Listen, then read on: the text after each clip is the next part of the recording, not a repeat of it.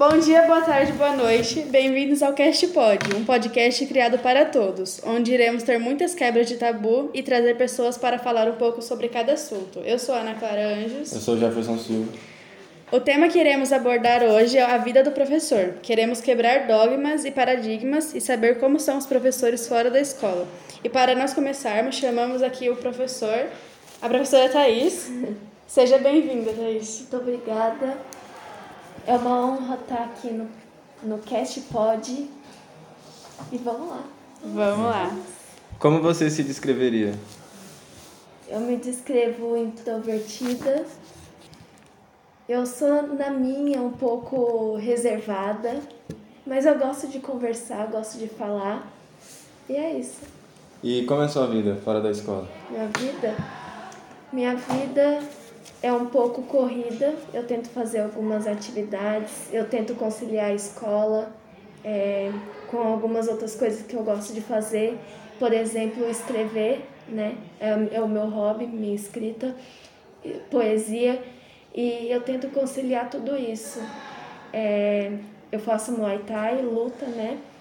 E tento, tô tentando viver, né? Na situação que estamos. E essa é a minha vida. Eu, eu trabalhava, mas eu saí do meu emprego e agora eu estou em casa estudando. Entendi. Você escreve há muito tempo? Fazem uns cinco anos que eu escrevo. Eu é, comecei em 2019 a me dedicar mais, dedicar mesmo é, em slam e sarau. E aí eu tento é, melhorar minha escrita, estudar e praticar, né? E é o que eu mais gosto de fazer. Entendi. Como você começou a escrever? Eu comecei a escrever quando. É, depois de uns anos que eu escutei o rap nacional pela primeira vez, eu sempre me gostei muito e observava as letras e as ideias. Qual foi o primeiro rap que você escutou? É, fim de semana no parque do Racionais MCs e foi nas esquinas da minha casa, na, na rádio tocava muito o fim de semana no parque. E aí é, eu era pequena, né, criança, e eu não entendia muito bem, mas depois de um tempo eu fui começando a entender. E aí eu, eu observava a escrita, a lírica, e me deu vontade, sabe, de começar a participar de batalhas, saraus, e tentar me, é, me jogar na escrita também, sabe? Porque eu pensei, eu também posso, né? É, no começo era difícil e eu pensava que não era para mim escrever palavras e só rimar, mas aí depois eu vi que eu podia, sabe? Descreva a poesia em uma frase. Poesia? Vida. Vida. Vida. Incrível. Eu acho assim que a questão que você falou do rap, acho que muita gente é resgatada pelo rap, como eu fui resgatado pelo síntese. Eu acredito que essa energia é mais do que poesia, é vida, né? Como você disse, é vida. Rap é, é uma religião. Eu acredito muito bem que o hip hop, o movimento é uma religião. Mais do que mais do que palavra, mais do que gente cantando. E fosse para escolher um disco de rap assim que pá, que você escutou que mudou sua vida até hoje, muda, continua mudando. Sobrevivendo no Inferno do Racionais. Esse disco, esse álbum mudou é, liricamente a minha percepção, sabe? E é, a, o contexto em que o álbum foi lançado na época, o, o significado e as músicas que eu me identifico e gosto muito esse álbum. É, e rap é compromisso também. É interessante. E o Sobrevivendo no Inferno, a gente sabe que tem aquele contexto muito preto morrendo, muita, muita coisa acontecendo em São Paulo, principalmente. E você acredita que está faltando hoje, no rap, discos como Sobrevivendo no Inferno?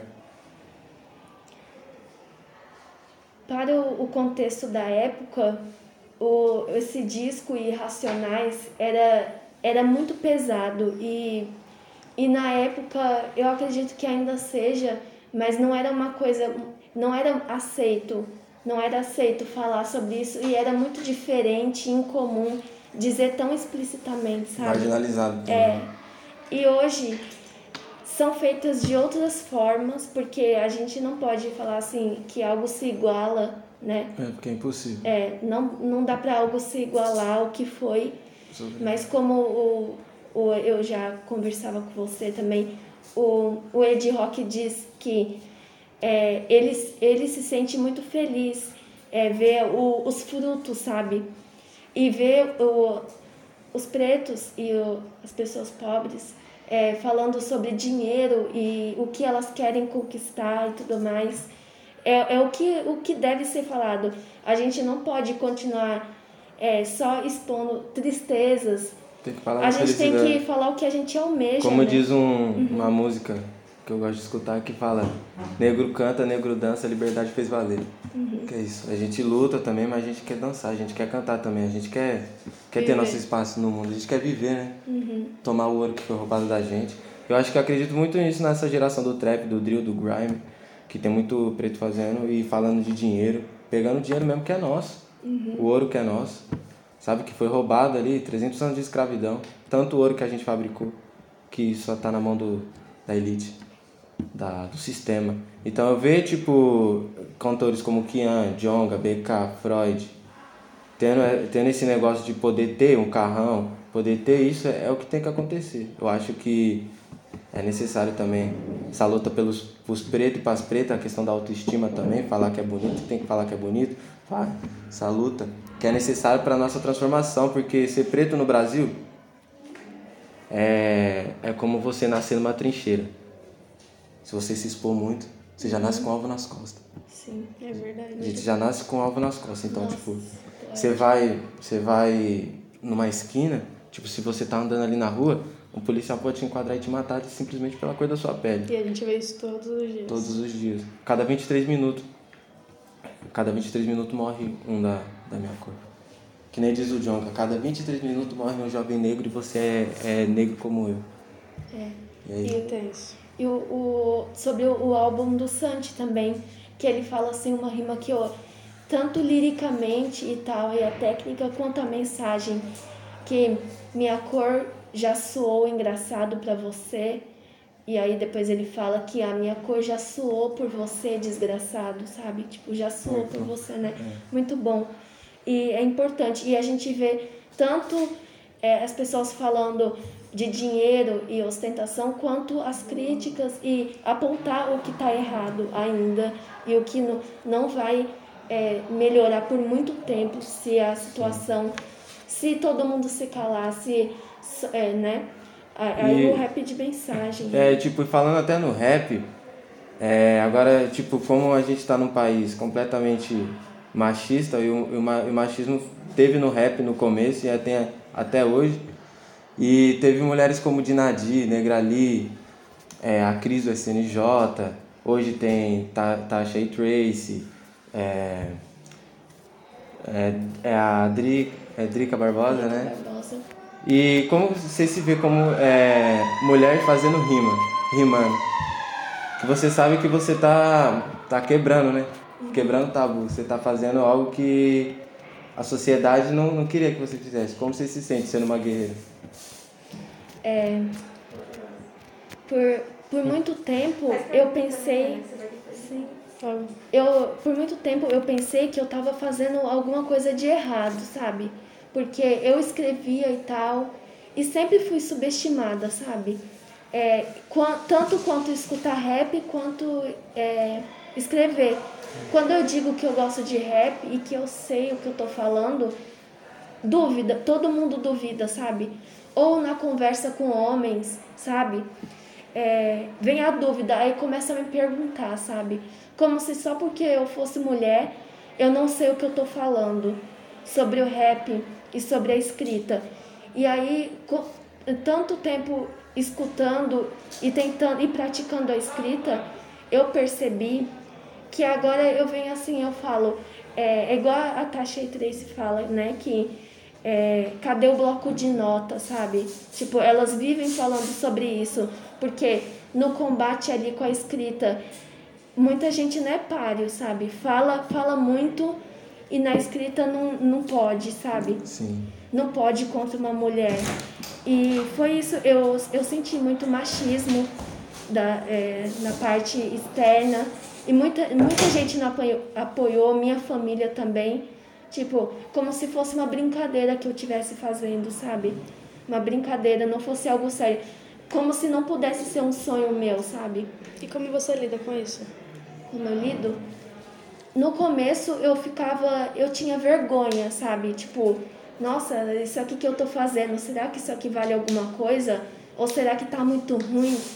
E aí eu só, eu só foquei em tentar melhorar, melhorar, sabe? Uhum.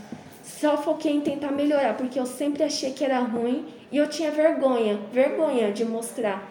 Tanto que até hoje não é muita gente que sabe o que eu faço. Agora, esses anos, de uns anos pra cá, que eu comecei a mostrar.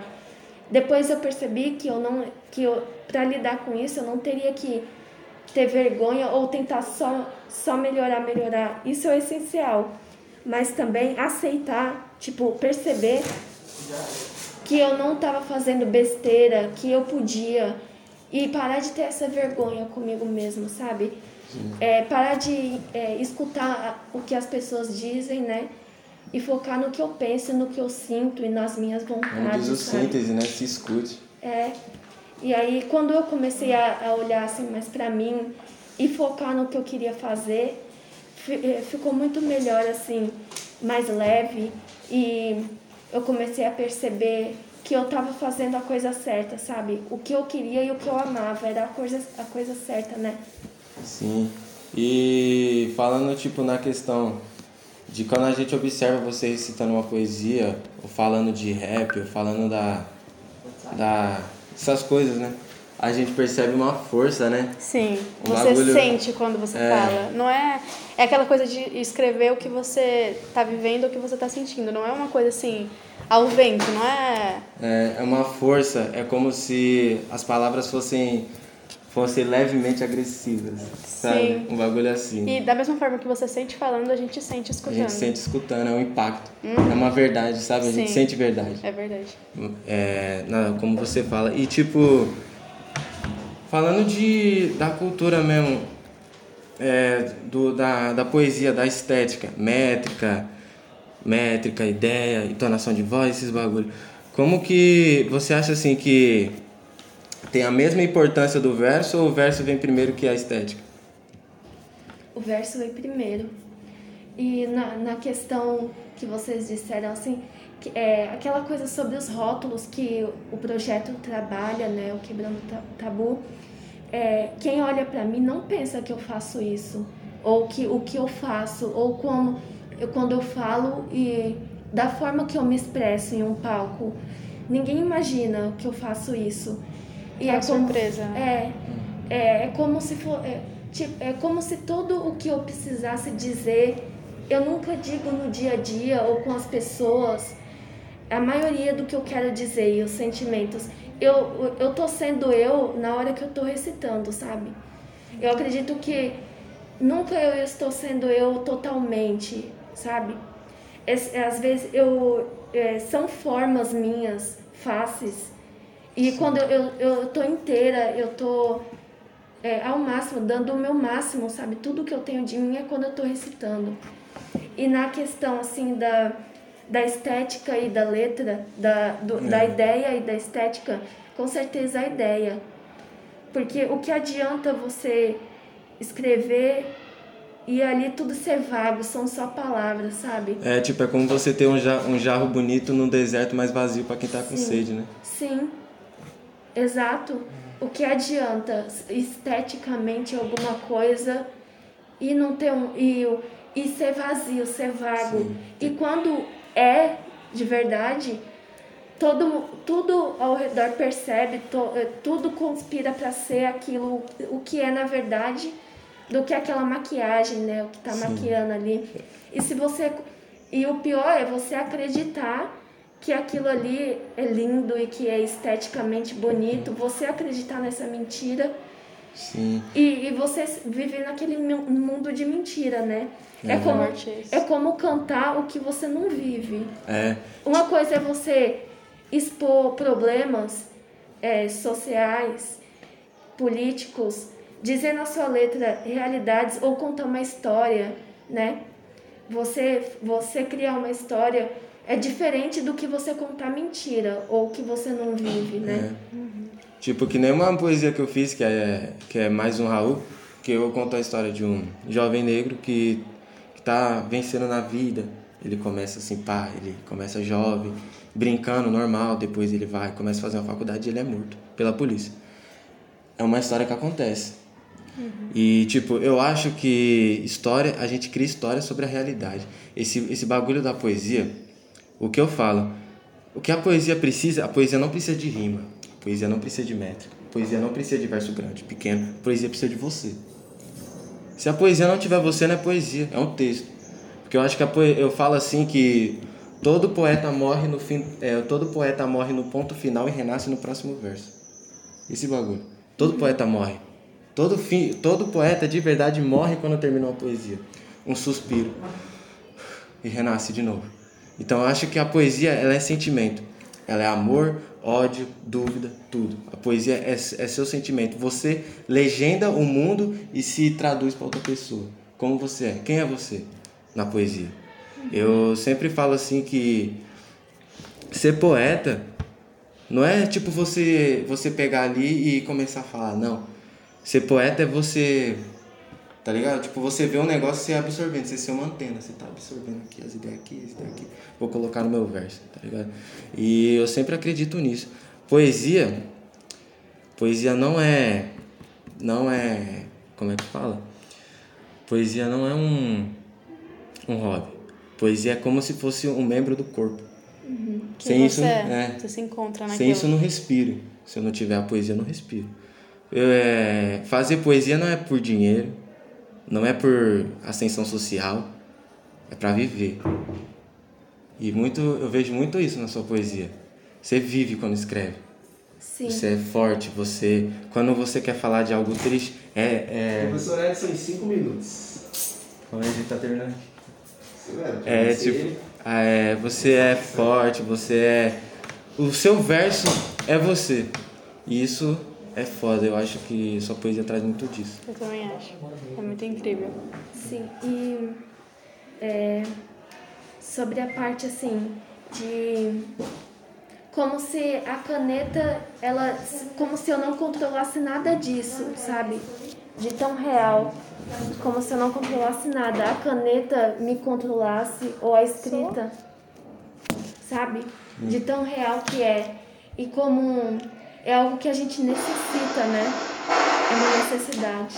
É como se você literalmente estivesse tivesse repassando o que está na sua mente pro papel sem esforço. É, é sim, e é, é como transformar o imaginar e o pensar, é, tornar visível, sabe? O invisível tornar visível.